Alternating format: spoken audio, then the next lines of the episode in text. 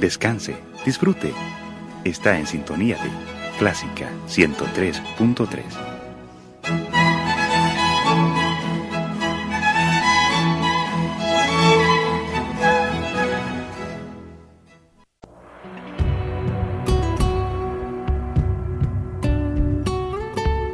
Siempre con usted, Radio Clásica 103.3.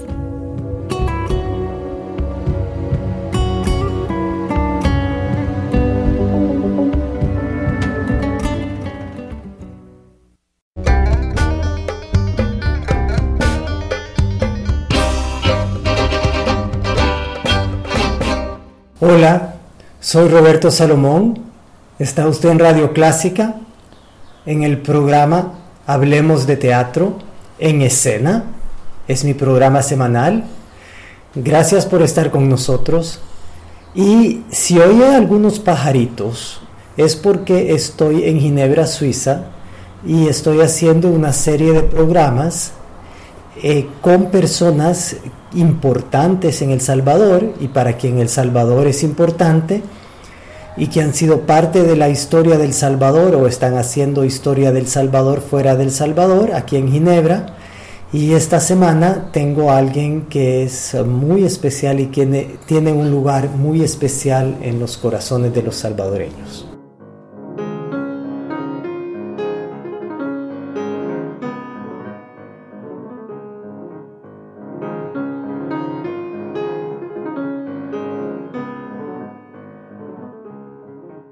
Hola Tilly Schultz. Hola Robbie. Salomón. Qué gusto tenerte en este programa. Pues para los radioescuchas, porque Tilly Schultz ya tiene muchos años de haberse ido del Salvador, Tilly es parte de la memoria del teatro del Salvador. Ella es paraguaya, llegó al Salvador en los años 70, se quedó años en El Salvador, El Salvador le marcó su vida y ahora vive desde 1981, vive en Ginebra, Suiza. Bienvenida, Tilly. Gracias, Roy. Bienvenida al programa y va a haber parte de ti en El Salvador la semana que viene. ¿Estás emocionada? Muy emocionada. Francamente, no pensé que desde aquí de Ginebra iba a tener que estar en la radio El Salvador pues aquí estás en Radio Clásica. La memoria del teatro en El Salvador, Tilly Schultz, ¿por qué? Tú fuiste parte de muchos proyectos que se hicieron en El Salvador. Quiero hacer un poco de historia. Tilly llegó a El Salvador con el grupo paraguayo Tiempo Bio es un grupo de teatro, de aquellos grupos de teatros eh, comunitarios que existían en los años 70 y eh, el grupo se deshizo en El Salvador y Tilly se quedó en El Salvador. ¿Por cuántos años? Como 10 años. Fue un grupo que hizo salió del Paraguay con una gira que comenzó en la Argentina y que de gira en gira dando vuelta por diferentes ciudades de la Argentina fuimos llegando hasta el Festival de Manizales en Colombia, que estábamos invitados.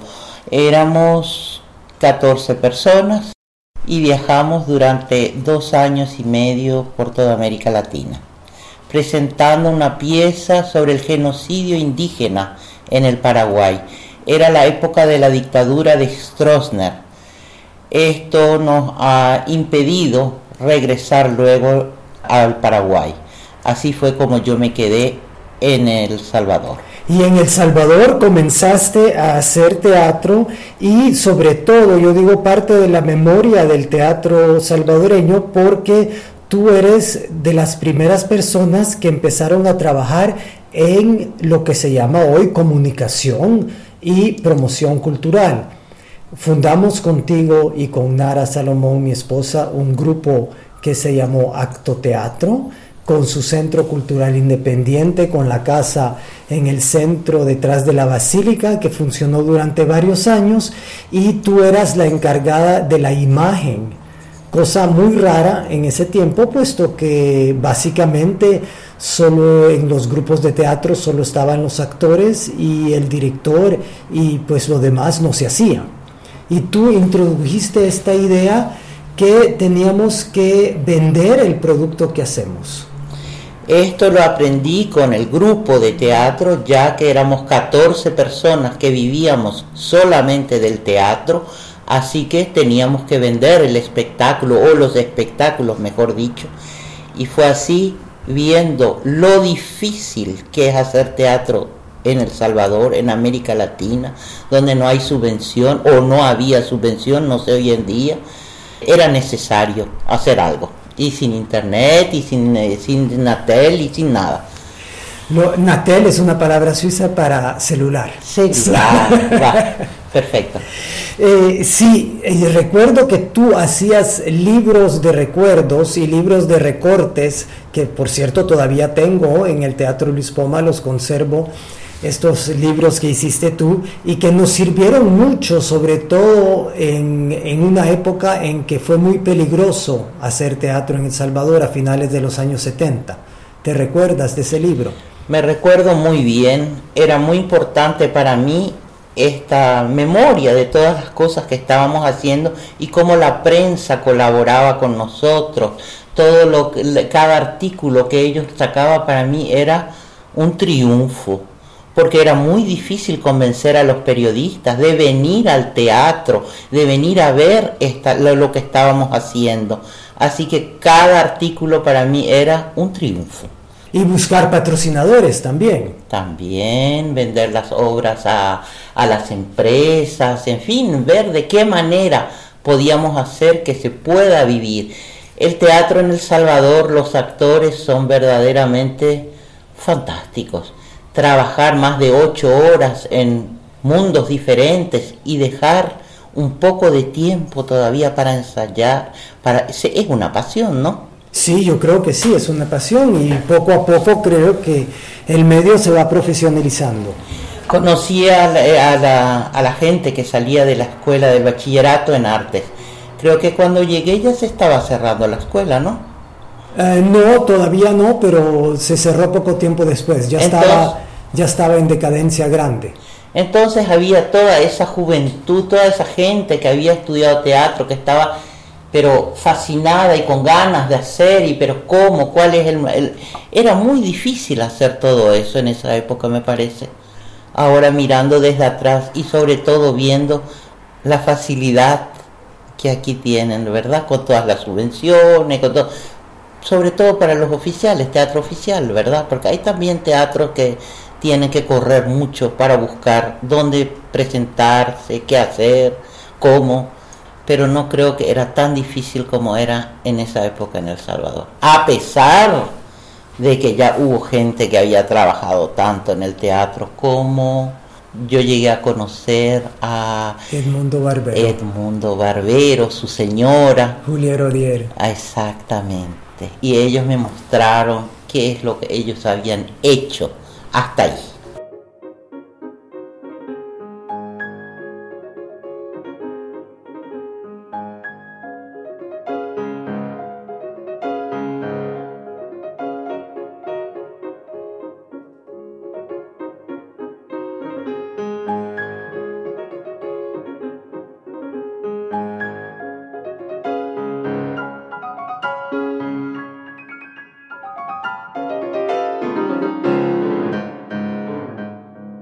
Estamos conversando con Tilly Schultz desde Ginebra, está en Radio Clásica, esto es En Escena Hablemos de Teatro.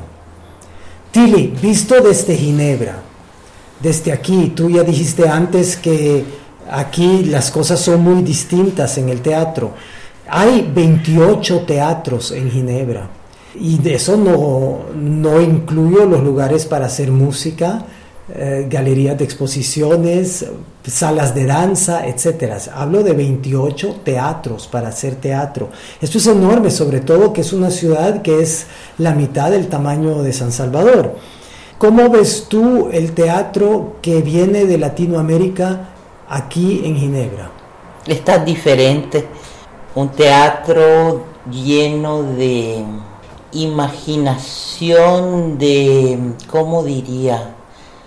Hacer magia con elementos simples, ¿verdad? Eso para ti es la fuerza del teatro latinoamericano. Exactamente.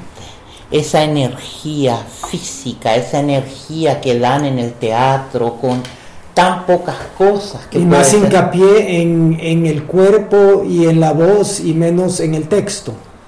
También eh, eso. También, ¿verdad? También. Bueno, tengo que decir que hace un buen tiempo no estoy viendo teatro latinoamericano aquí. ¿ah? Porque viene poco ahora. Porque viene muy poco, francamente. Es que el mundo se ha hecho muy caro los viajes, etcétera. Y antes habían festivales que les pagaban los viajes a la gente. Ahora, pues le dicen a la gente que los toman en cuenta al nomás llegar, pero no les pagan los viajes. Así mismo. ¿Y cómo fue para meterte al idioma francés?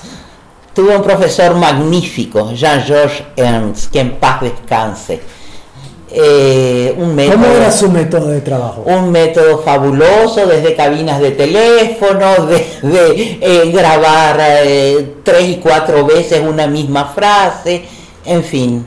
O sea, te obligaba a hablar únicamente francés. Únicamente. No Ah, no, tenía que salir con un papel escrito a decir dónde está la iglesia rusa, preguntar en francés y bueno, me encontraba con que preguntaba siempre a un español o a un italiano, así que me podían entender rápido, mismo si no era tan francés la cosa. Y sin embargo, al nomás llegar acá, trabajaste en una obra de teatro en francés donde tuviste que aprenderte un texto fonéticamente porque no tenías idea de lo que decías.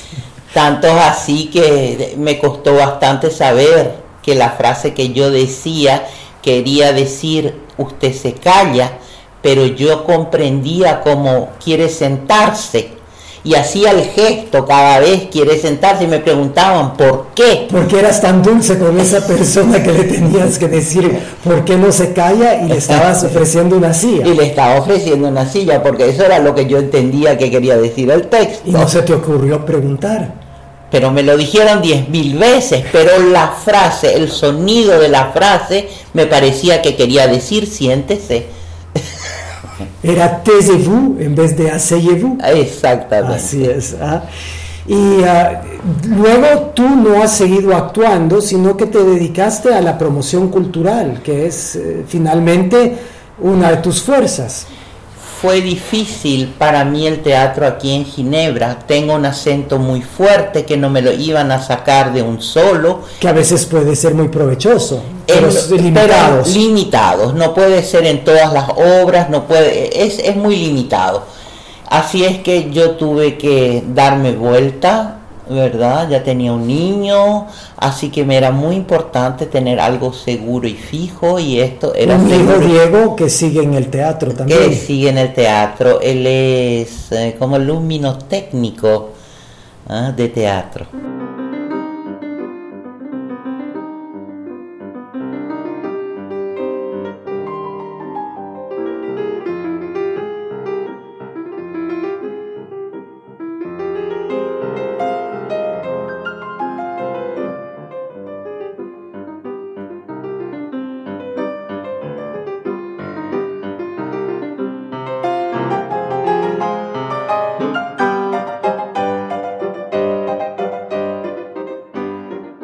Estamos conversando con Tilly Schultz aquí en Ginebra.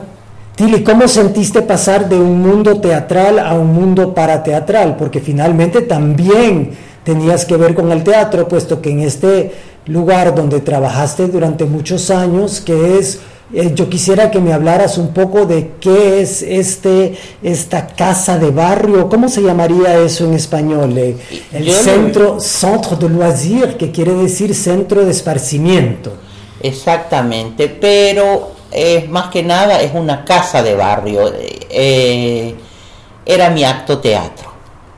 Lo que no es un poco como las casas de la cultura para nuestro público salvadoreño. ¿cómo sería esto, sería esto. Entonces para mí todo lo que no pude realizar en El Salvador lo pude realizar con esta casa de, en esta casa de barrio porque podía contratar grupos de teatro para niños, organizar conciertos y las exposiciones, que eso sí me era importantísimo tener una casa donde hubiera cuadros o donde hubiera esculturas, en fin. ¿Y esto no se acostumbraba a hacer tanto en las casas de los barrios? No, esto fue algo que yo introduje. También la... Y cada barrio tiene su casa en Ginebra, ¿verdad? Cada barrio tiene su casa, cada casa es diferente, en fin. Para mí los espectáculos y las exposiciones era algo que tenía que dar a ese barrio, que tenía que desarrollarla.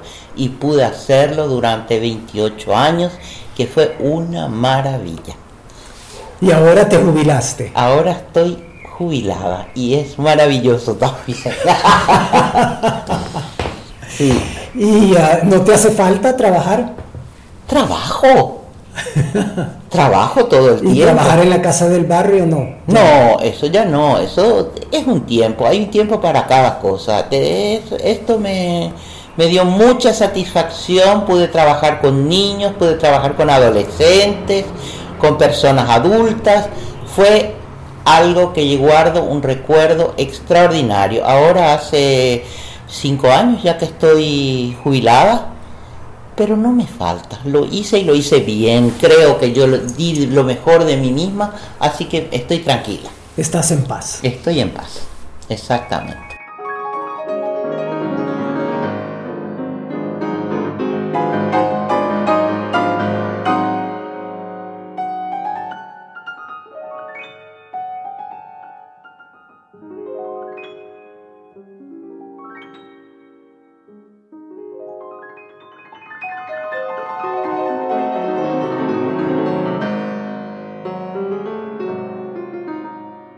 Tili, para dar una idea del, mundo en que vivimos acá en Ginebra, la gente en El Salvador cree que Suiza es un país millonario y que si bien es cierto en muchas formas, o sea, los bancos son millonarios, pero tú trabajaste en una casa de barrio donde tú te tenías que enfrentar a problemas muy grandes de pobreza y de pobreza no solamente física y material, sino que también intelectual con, con jóvenes que venían con problemas de familia, con problemas de droga, con problemas de, de adaptación, problemas de integración. ¿Podrías hablarnos un poco de eso? Pero como en todas partes, Robbie, eh, somos muchos creo, y entonces vivimos unos encima de los otros en, en edificios, y es difícil muchas veces cuando tenés que trabajar tantas horas y dejar tu niño, tu criatura, no sé cómo se guarderías, ¿verdad? ¿Qué educación puedes dar vos como padre cuando estás también cansado después de tantas horas de trabajo, llegar a la casa, buscar el hijo a la guardería? Muchos, muchos padres y madres solteras también. También, y hay mucha, ¿cómo se dice cuando ya dejas que las cosas... Dejadez. Una dejadez con relación a la educación. Y eso es lamentable, porque ya no hay esa energía para, para ocuparte, llegando a la casa en la noche, que se tiene que hacer deber, que se tiene que seguir las historias de escuela, cuando ya estás cansado y que se tiene que preparar a comer, en fin, es un ritmo muy duro. Y tuviste mucho que ver con ah, población inmigrante también, ¿verdad? Por supuesto, por supuesto que también es otra problemática. Esa es la soledad, ¿no? porque no tenés a quién recurrir, la gente que está de aquí pues te puede tener estas casas de barrio se vuelven como eh, como especie de, de, garantía para social garantías para alguna familia que ahí ya están sus hijos en esta casa y que de ahí no vayas a salir, quédate ahí. ¿ah? Entonces uno tiene que hacer algo con esas criaturas, con esos jóvenes, ¿verdad? Entonces yo creo que el arte y la educación es la única cosa que puede levantar un poco el nivel de todo esto.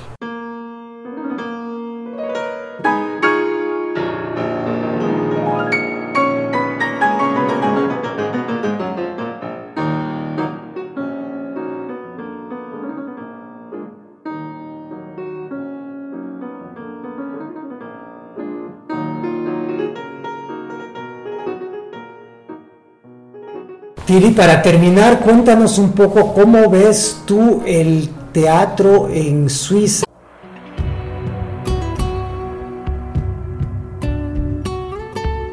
Siempre con usted, Radio Clásica 103.3.